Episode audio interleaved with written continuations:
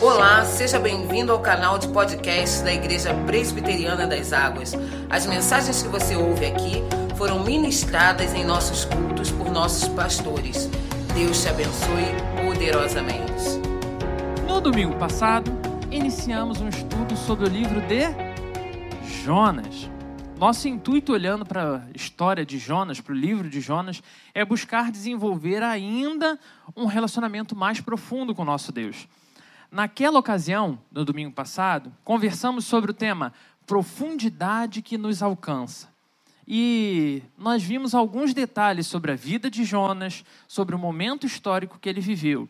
Até a Aline estava me perguntando ali, é hoje que a gente vai saber sobre o ranço né, de Jonas com Nínive? Vai ser um pouquinho mais para frente, quando a gente olhar para o capítulo 3.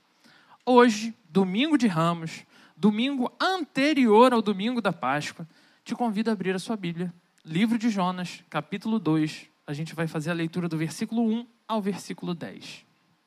Jonas 2, de 1 ao 10. Vou fazer a leitura e peço para que você continue com a sua Bíblia aberta durante a explicação.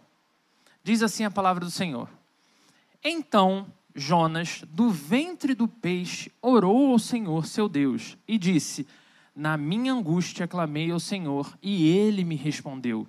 Do ventre do abismo gritei e tu me ouviste a voz. Pois me lançaste no profundo, no coração dos mares, e a corrente das águas me cercou. Todas as tuas ondas e as tuas vagas passaram por cima de mim. Então eu disse: Lançado estou de diante dos teus olhos. Tornarei porventura a ver o teu santo templo? As águas me cercaram até a alma, o abismo me rodeou e as algas se enrolaram na minha cabeça. Desci até os fundamentos dos montes, desci até a terra, cujos ferrolhos se correram sobre mim para sempre. Contudo, fizeste subir da sepultura a minha vida, ó Senhor meu Deus. Quando dentro de mim desfalecia minha alma, eu me lembrei do Senhor e subiu a ti a minha oração no teu santo templo os que se entregaram à idolatria, os que se entregam à idolatria vã, abandonam aquele que lhes é misericordioso. Mas, com a voz do agradecimento, eu te oferecerei sacrifícios. O que votei, pagarei. Ao Senhor pertence a salvação. Falou, pois, o Senhor ao peixe, e esse vomitou a Jonas na terra. Pode deixar que eu não vou gritar hoje, não, tá? Essa poderia ser facilmente uma oração do desesperado, um cântico daquele que não tem solução. E eu não sei vocês, mas algumas vezes na minha vida eu já me peguei fazendo orações bem parecidas com essa que Jonas faz aqui. O mais curioso, no entanto, quando a gente olha para essa oração que Jonas faz no capítulo 2, é entender exatamente as circunstâncias que ela está acontecendo. Jonas está dentro do estômago de um grande peixe, que foi como a gente terminou no último versículo do capítulo 1. E agora, dentro do peixe, ele está nas profundezas dos mares. A coisa é o crítico do crítico. 0% de chances de continuar vivo. E é interessante porque a gente, quando faz a pesquisa, a gente vai ver que existe uma séria discussão sobre qual o tipo de peixe que engoliu Jonas. Então tem gente que vai querer dizer que são as baleias cachalotes, tem gente que vai querer dizer que é um tipo de tubarão gigante. Vai ter um monte de afirmação, mas o que é importante para nós nessa manhã é olhar o que a Bíblia garante que era. Era um peixe. E Jonas estava dentro da barriga dele. E além de estar dentro da barriga dele, o que é ainda pior, o cara está nessa condição, no fundo do mar, dentro da barriga do peixe, porque contrariou a vontade do Deus Todo-Poderoso. Então ele não só fez tudo de errado, como está no pior lugar. E é então que a gente conhece um piedoso profeta, um Jonas que clama ao Senhor, que realmente coloca o seu coração diante daquele que tem poder para fazer qualquer coisa. Mesmo Jonas, que era aquele que dormia no barco, enquanto todo mundo estava desesperado, vendo a morte chegar, que é o mesmo Jonas que há alguns minutos ignorava por completo a existência de Deus. Afinal de contas, se eu tiver que morrer, morri. Que falou com toda a convicção para os marinheiros: pode me jogar no mar. Quando vocês me jogarem no mar, acabou a tempestade. E foi o que aconteceu. Mas agora, a coisa não é mais uma hipótese, agora é real. Todo o sofrimento é real, ele está ali.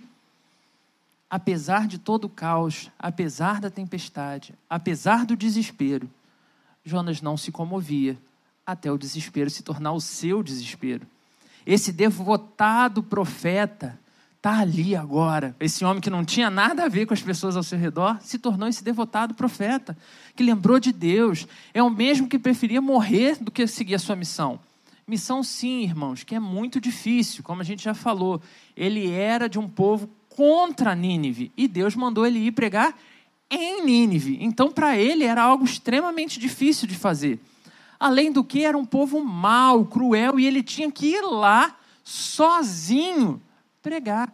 A chance dele ser aniquilado ali era muito grande. Então ele olha para isso e ele pensa: eu não quero. Eles não querem. Se eu chegar lá, eles vão me matar. Se eu vir ainda falar para eles, se eu vier ainda falar para eles que eles estão errados e que o meu Deus pode perdoá-los, não vai pegar bem, não vai dar certo, já era. Como que eu vou lidar com isso? E é aí que a gente pode fazer aquelas frases, né? De, é, Jonas, a coisa tá feia pro teu lado, mas foi o que Deus mandou você fazer.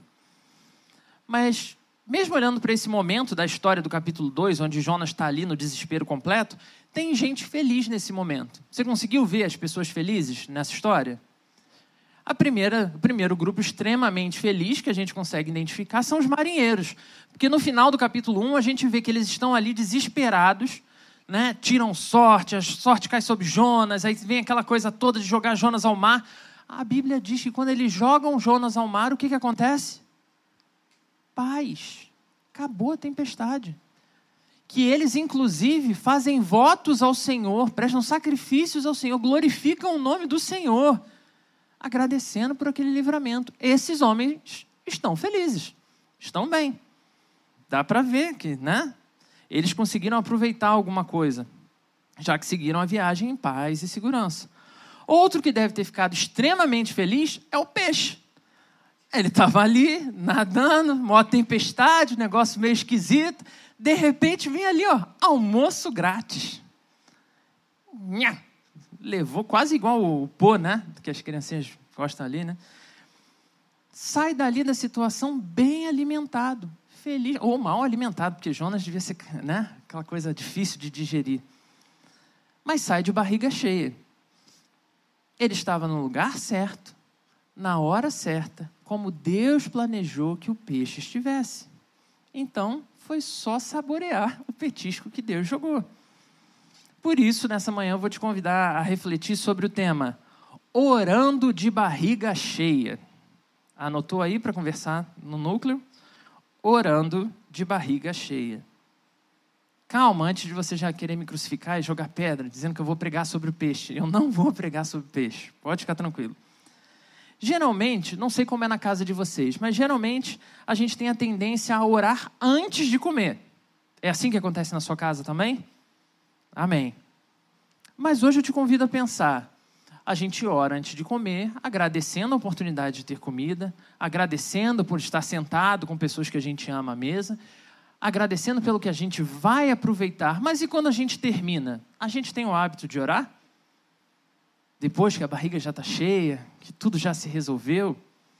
E se é que você é uma dessas pessoas que tem o hábito de orar depois que está de barriga cheia, que tipo de oração é essa que você está acostumado a fazer? orando pelo que você tem ou teve, ou orando pelo que você não tem e não teve. Segundo os fatos narrados no primeiro capítulo, Jonas foi um péssimo exemplo de profeta. Ele parece ter só recebido o que ele merecia, um homem mau que fugiu do Senhor e agora vai morrer porque preferiu desobedecer. Mas agora, nesse contexto do capítulo 2, a coisa mudou de figura. Apesar das péssimas decisões que Jonas sabia que tinha tomado, ele também sabia que não era tarde demais para que Deus pudesse intervir. Não era tarde demais para que aquela situação pudesse ser transformada. Ele sabia que não havia nenhum lugar onde pudesse se esconder de Deus. Sabia desde o início. E por mais contraditório que pareça, era exatamente o que ele estava tentando fazer quando saiu da sua terra: fugir de Deus, ir para um lugar distante, na direção contrária do que Deus mandou ele ir. Se esconder de Deus para não fazer a tarefa. Por causa dessa decisão, agora ele tinha virado comida de bicho, digo, tinha virado comida de peixe. E foi exatamente lá, dentro do estômago do peixe, onde tinha perdido tudo e qualquer esperança, que ele se lembra que Deus está em todos os lugares, que Deus alcança todos os lugares. E todos os lugares incluía o estômago do peixe. Chegamos assim ao primeiro ponto que eu gostaria que a gente refletisse nessa mensagem. E ele diz assim: não existe lugar de onde não, não existe lugar de onde Deus não possa te salvar. Não existe lugar de onde Deus não possa te salvar. Jonas estava nas entranhas do peixe, nas profundezas dos mares, em um dos lugares que a gente pode considerar inalcançável, onde a gente não, uma vez lá, dificilmente consiga sair. Inalcançável para um ser humano comum, a não ser que você seja um Aquaman ou outra coisa do tipo. Quem poderia intervir nessa situação de Jonas? Quem poderia de fato resgatá-lo daquilo? Quem teria poder suficiente para reverter uma situação tão bizarra? Tão bizarra que tem homens que se dizem fiéis ao Senhor e preferem olhar para esse texto dizendo que isso é um conto, que isso é uma história, porque é difícil demais de acreditar. Deus, o nosso Deus, pode todas as coisas. E quando a gente diz isso, irmãos, tem que ser uma coisa que vai além do, de palavras, além do, de algo que sai da boca para fora.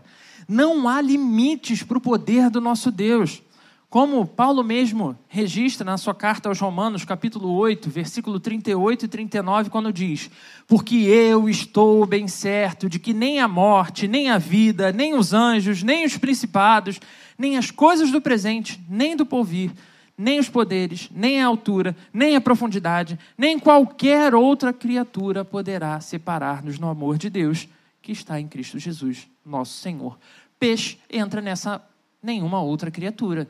Ainda que você tenha estado dentro do estômago de um peixe, Deus pode te alcançar naquele lugar. E eu sei que é muito pouco provável né, que você ou tenha estado dentro de um estômago de um peixe ou conheça alguém que esteve no estômago do peixe. E eu falo especificamente com peixe vivo, tá, irmão? Não me interessa se você foi em algum lugar, tinha um peixe grande morto e você entrou na barriga para tirar foto. Isso não vale, tá? Nem estátua também, pelo amor de Deus. Então eu sei que é pouco provável que você tenha passado por uma situação desse tipo, ou mesmo que você tenha estado nas profundezas dos mares, que é algo surreal da gente pensar. Mas é bem provável que você já tenha enfrentado situações semelhantes a essa. Situações de completa desesperança, situações em que você caiu nas profundezas do seu próprio coração, situações que você caiu ali e está sofrendo por causa dos seus desejos, por causa das suas decisões, por livre e espontânea vontade. Você foi caminhando na direção dessa profundidade. Coisa ruim, coisa dolorosa, mas que você, de certa forma, já sabia que ia acontecer e que estando lá, você tenha pensado que no ponto que você estava não tinha mais como voltar atrás, não tinha mais qualquer possibilidade de esperança. Quando destruído pelos seus próprios pensamentos, você sente como se Deus tivesse te abandonado. Tão intenso e tão ruim foi o que você decidiu. É quase como se o próprio abismo em que você se meteu tivesse agora te devorado por completo e não tivesse mais como sair. Mesmo nesse lugar, mesmo nessas condições, não há limite para o amor do nosso Deus. E se Ele não nos abandona nem mesmo em tais circunstâncias de tamanha profundidade e desespero, o que falar então referente aos nossos próprios pecados? Quando nós tomamos aquelas pequenas pequenas quando a gente quer justificar, né? Mas aquelas pequenas decisões que vão passo a passo nos afastando do Senhor. Deus, de maneira nenhuma, há de compactuar com o pecado. Tenha certeza disso.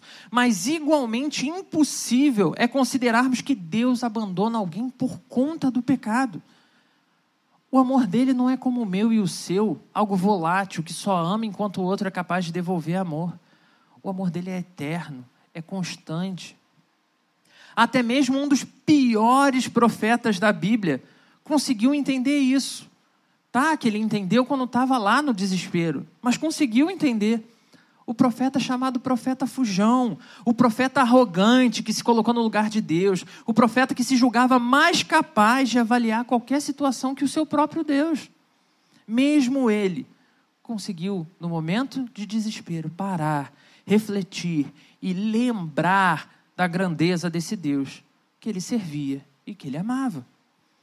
Essa é uma daquelas frases de efeito que a gente adora repetir, né? E que fica bonito de postar lá em coach do, do Instagram e tudo mais, né? Não existe lugar de onde Deus não possa te salvar. É novidade para alguém isso? Não? Graças a Deus que assim a gente ganha tempo, não preciso né, reforçar essa questão. Mas dificilmente, na hora que a gente está lá no olho do furacão, no momento de desespero, a gente consegue tirar essa, essa típica expressão teórica e trazer para os nossos corações na prática. Crer que de fato o nosso Deus está ali. Crer que de fato o nosso Deus sabe o que está fazendo. Porque uma coisa é a teoria, outra coisa completamente diferente é confiar em Deus na prática. Crer que realmente não existe limites para o seu agir, que não existe limites para o seu poder. É por isso que apenas termos consciência de que Deus pode fazer não é suficiente para a gente descansar nesse Deus. Estudiosos da língua hebraica vão dizer que os tempos verbais que a gente encontra nesses versículos 1 e 2, e até no versículo 3 também, se você observar no português, estão todos os verbos no passado e aí o que eles vão dizer é que, muito provavelmente, Jonas, nesse capítulo 2, está se referindo a uma oração que a gente não tem acesso. Uma oração que foi feita entre esse período que ele foi jogado no mar e essa oração que ele está fazendo dentro da barriga do peixe. É por isso, de maneira que embora a gente não tenha acesso a essa possível primeira oração que Jonas fez, nós podemos crer que ele já havia se lamentado o suficiente, ele já havia clamado por socorro, ele já havia se arrependido, ele já havia pedido perdão ao seu Deus. Então, quando ele faz essa segunda oração, ele assumiria caráter majoritariamente de gratidão. Jonas, o cara que fugia, o cara que reconhecia que ele podia fazer as coisas do jeito dele. Porque apesar de estar nas profundezas, nas profundezas dos mares e no estômago de um peixe, ele continuava vivo. E isso foi algo que chamou a atenção do profeta. Então, os versículos de 1 a 7, nós encontraríamos diversas menções a essa oração anterior. E é o versículo 7 que fecha com preciosidade essa situação de como se encontra o coração de Jonas. Um coração renovado em seu Deus. Quando ele diz: Quando dentro de mim desfalecia a minha alma, eu me lembrei do Senhor e subiu a ti a minha oração no teu santo templo. O Deus que o resgatou da morte e trouxe de volta à vida. É o mesmo Deus que agora conduz Jonas às portas do templo celestial. Porque, meu irmão, é muito pouco provável que, que o Jonas está falando aqui é que ele está dentro do peixe, nas profundezas do mar, dos mares, no portão de Jerusalém, lá do templo. O que ele está falando é que, naquele lugar de desespero, ele sentiu a presença do Senhor, ele sentiu a plenitude do templo celestial de Deus após desespero, após o caos, no meio de uma situação de morte certa, Jonas então volta à presença do Senhor.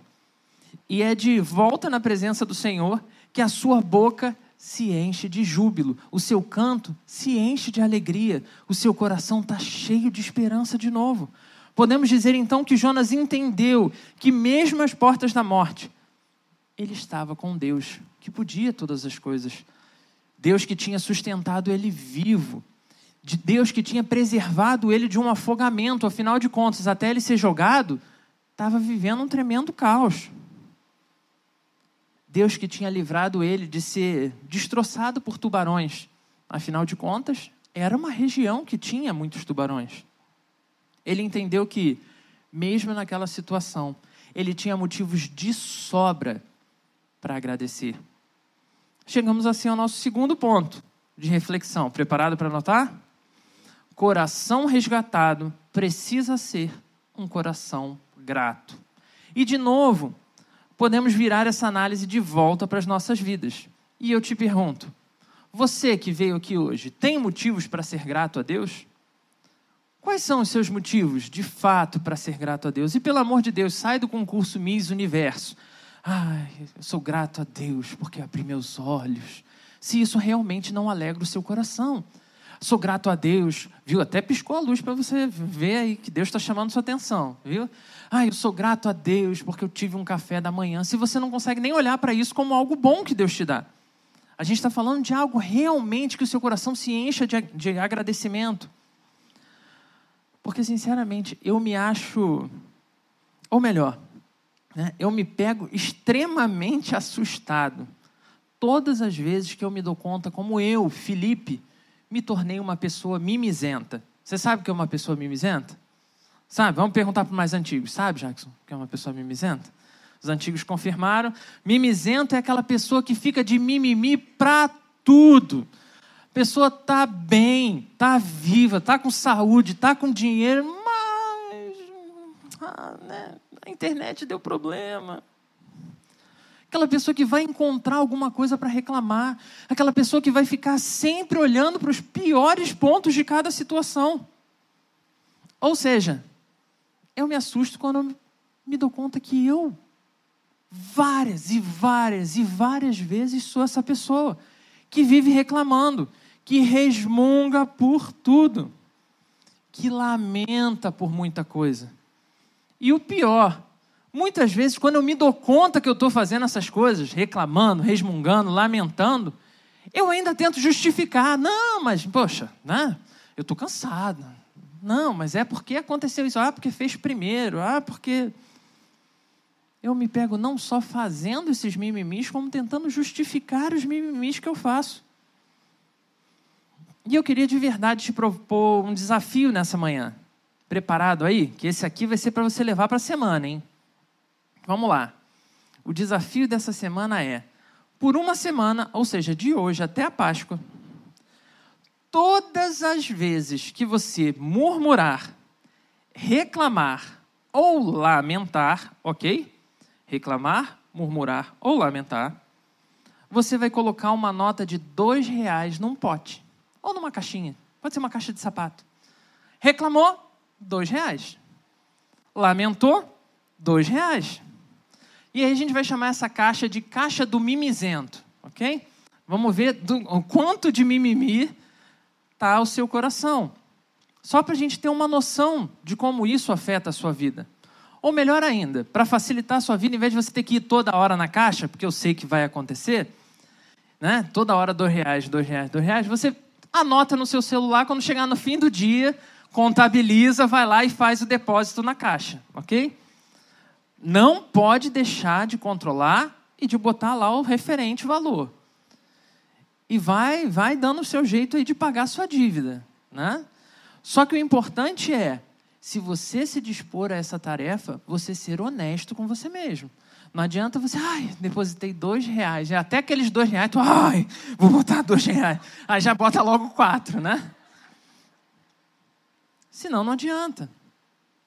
Eu posso te garantir que se você seguir esse desafio à risca, em uma semana, talvez você tenha dificuldade para pagar essa dívida que você vai ter feito de tanta reclamação e murmuração que a gente faz. Quem sabe até, olha só o que eu pensei aqui, se todos nós fizermos esse desafio e a gente trouxer essas caixas, duvido que a gente não bota o ar-condicionado.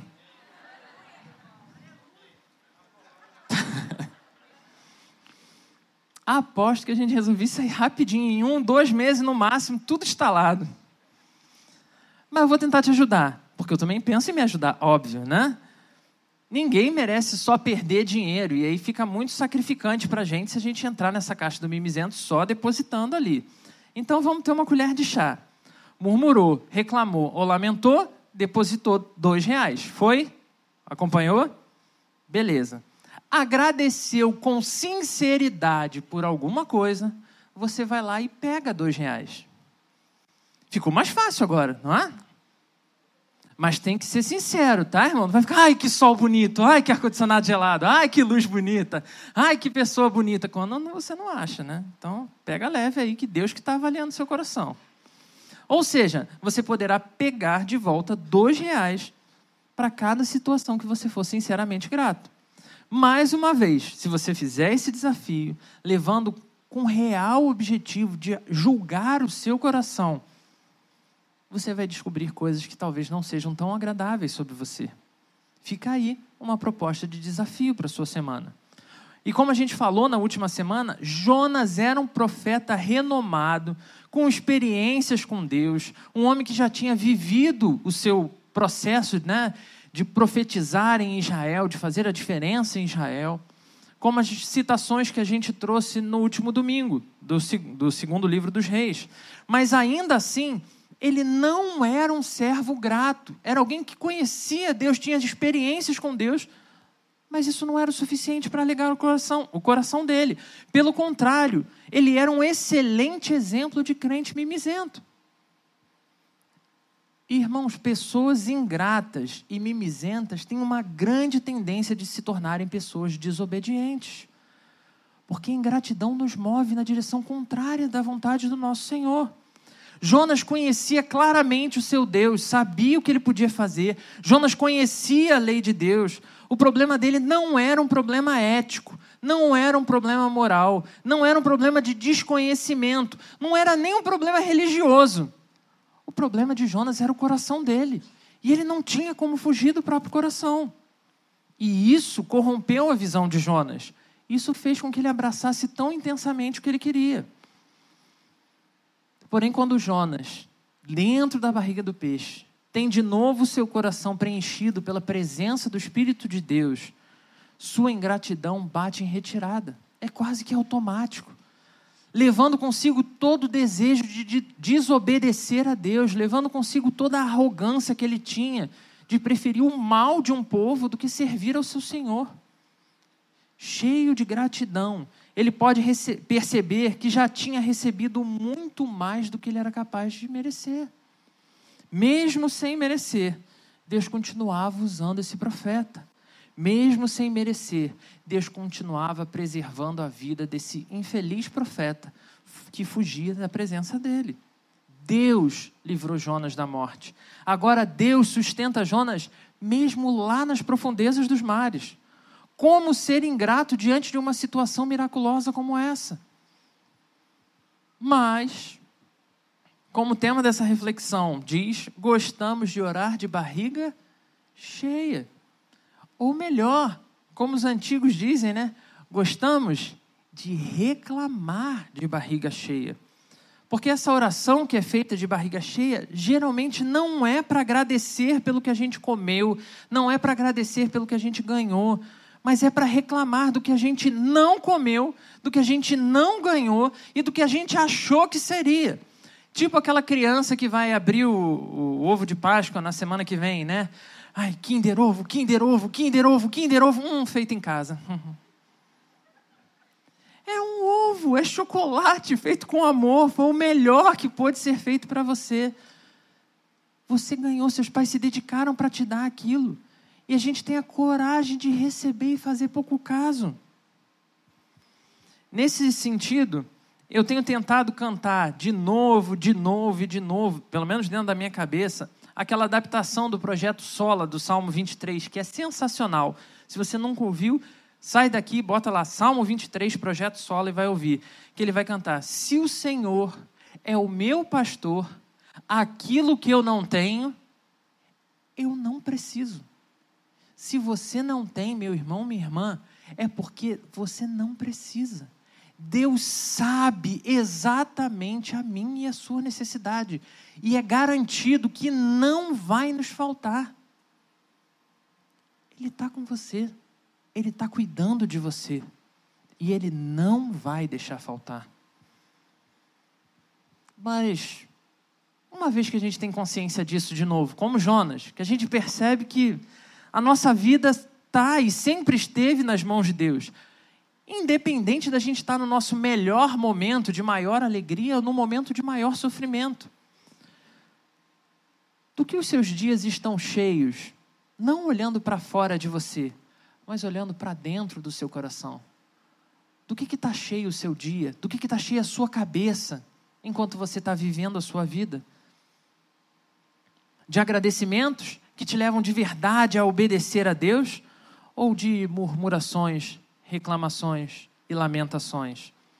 Talvez você perceba que, embora a gente tenha assim um repúdio por Jonas, a gente é muito mais parecido com ele do que a gente gostaria de admitir, do que a gente sequer tinha pensado. Descobri por que eu odeio tanto Jonas. Porque ele é como eu.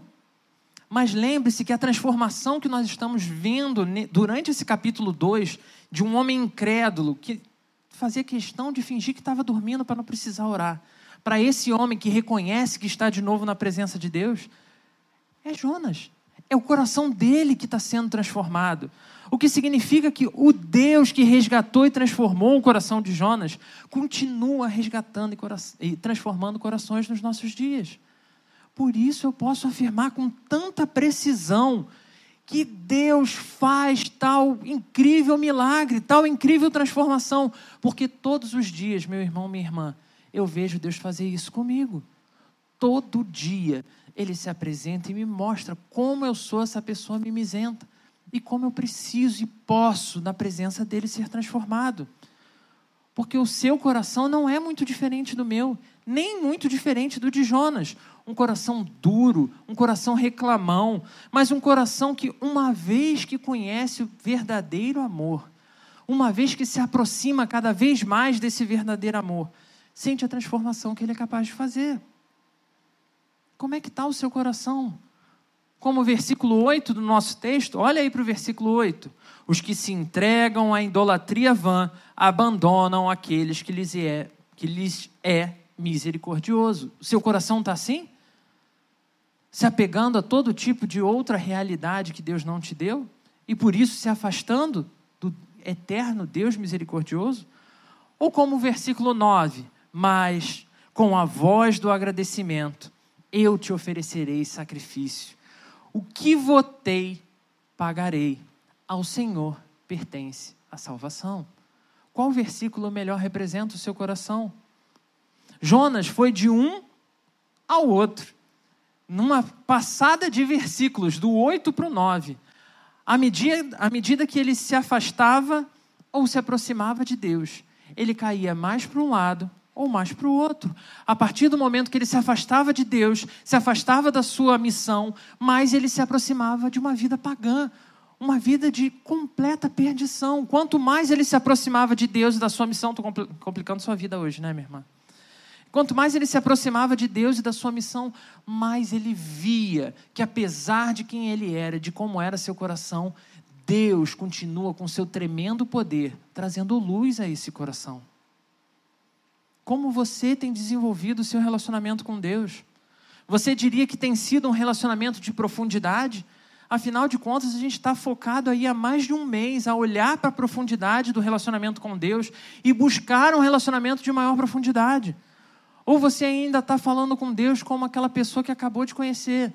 Aquela conversa de elevador, né? Bom dia. Bom dia. Como é que você está? Estou bem. E você? Bem. Beleza, Deus. Em nome de Jesus. Amém. Como você tem desempenhado a sua missão, meu irmão, minha irmã, e não me vem com churumelas de que você não sabe qual é a sua missão. Porque tudo que a gente mais bate aqui é que a Bíblia afirma que a nossa missão é ser missionário. Você tem desenvolvido essa missão com fidelidade? Você tem se dedicado a essa missão de ser missionário na sua casa, no seu trabalho, com os seus amigos, com as pessoas com quem você se importa? Ou você tem feito isso de qualquer jeito, do jeito mais porco e mais preguiçoso? A gente chega assim ao nosso terceiro e último ponto dessa manhã. Jonas e o domingo de Ramos. Anotou aí? Jonas e o domingo de Ramos. Felipe, onde você viu Jonas aqui no domingo de Ramos? Vamos acompanhar. Se você não sabe, esse domingo de hoje é o que a gente chama de domingo de Ramos. domingo relatado em todos os quatro evangelhos. E é muito interessante que é um dos relatos que a gente vê mais próximo nos quatro, como se aquilo fosse tão claro para todos eles, que eles focam em evidenciar quase que as mesmas coisas, como a entrada triunfal de Jesus em Jerusalém. Se você quiser conferir depois, Marcos 11, versículo 1, Mateus 21, versículo 1, Lucas 19, versículo 28, João 12, versículo 12. Quer que eu repita de novo? Depois você vê no YouTube, pausa lá e anota, né? Louvado seja Deus. Então, todos esses textos vão trazer para a gente exatamente o que aconteceu e como foi uma experiência grandiosa de se viver. Que de maneira muito especial, esse domingo, ele começa o desenrolar de eventos que vão deixar claro tudo o que significa a vida que a gente tinha antes de Jesus e a vida que a gente deve ter depois de Jesus. É onde a gente começa a nossa jornada para a Páscoa. Semana que vai culminar com a ressurreição do nosso Senhor e Salvador Jesus Cristo no próximo domingo. Nesse domingo em particular, é o domingo que a gente vê Jesus entrar pelas portas de Jerusalém na sua marcha final que o leva para a morte. Assim como Jonas, ele conhecia claramente a sua missão, irmão. Jesus não entrou enganado, não. As pessoas dizendo, é Jesus, o rei dos reis. E ele falando, caramba, será que eu vou me dar bem? Ele sabia quem aquelas pessoas eram. Ele sabia que aquelas pessoas eram as mesmas pessoas que iam humilhá-lo poucos dias depois. Pessoas que iam clamar pela sua morte, sem dó nem piedade. E ainda assim ele seguiu fielmente para a sua missão. Ele teria que suportar o terrível peso de cada um dos teus pecados, cada um dos meus pecados, cada um dos pecados de todos aqueles que amam a Jesus, desde Abel até o último bebê que vier a nascer antes de Jesus voltar. Todos estavam nas costas de Jesus. Jesus teria que pagar com a própria vida para que mais uma vez pudesse haver esperança para mim e para você. E é nesse domingo de Ramos que Jesus marcha para se entregar. Marcha uma marcha consciente de que o seu fim se aproxima, que a maior dor que o seu coração havia de carregar vai se executar em poucos dias. Ele entra na cidade com uma recepção digna de um rei. As pessoas tiram suas vestes para jogar e Jesus passar em cima. As pessoas arrancam flores, é, é é, folhas, arrancam tudo para poder fazer um caminho bonito para Jesus entrar, louvando e admirando quem Jesus era. E ele já tinha claro o que cada uma daquelas pessoas representava e como cada uma delas ia reagir. E ainda assim ele não hesitou, ele não falhou, ele não fugiu. Onde Jonas fugiu, Jesus resolveu se entregar. Onde Jonas pensou em si, em como seu coração estava, Jesus pensou em mim, Jesus pensou em você, ele pensou em cada um de nós. Onde Jonas falhou, Jesus foi perfeito em executar o plano de Deus. Mas seria cruel e incoerente da minha parte colocar Jonas nessa comparação com o Senhor Jesus, né? Afinal de contas, ele é perfeito, ele veio para esse plano e ele cumpriu esse plano. Não só por Jonas ser um cara incapaz de seguir com fidelidade tudo que era esperado dele, mas porque Jonas é um perfeito representante meu, um perfeito representante seu. Ele mostra exatamente a tendência do nosso coração. Assim como ele, você conhece quem Deus é. Assim como ele, você sabe que não existe cristão sem missão. Não existe essa de eu fui salvo para ser salvo. Você foi salvo para glorificar a Deus com a sua vida. Você foi salvo para levar esperança para outras pessoas. Você foi salvo para impactar o mundo em que ele te colocou, a família em que ele te colocou, os lugares por onde ele te faz passar. As pessoas precisam ver Jesus em você.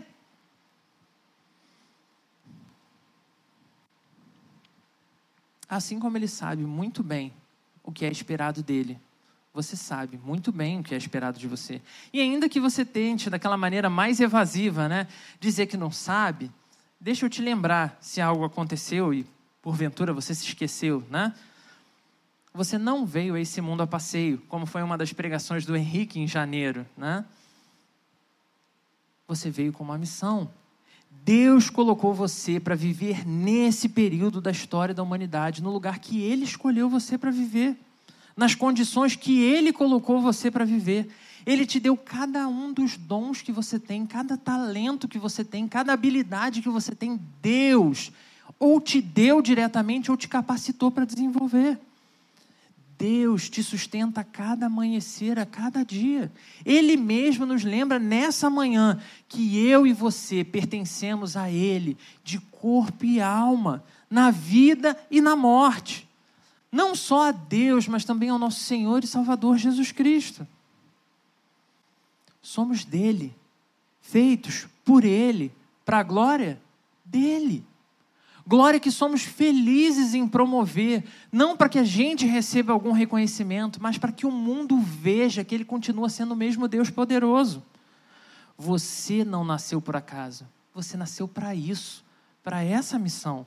Ele colocou pessoas específicas na sua vida, para que você seja o elo dessas pessoas, para que você seja a conexão, a reconexão dessas pessoas com Deus.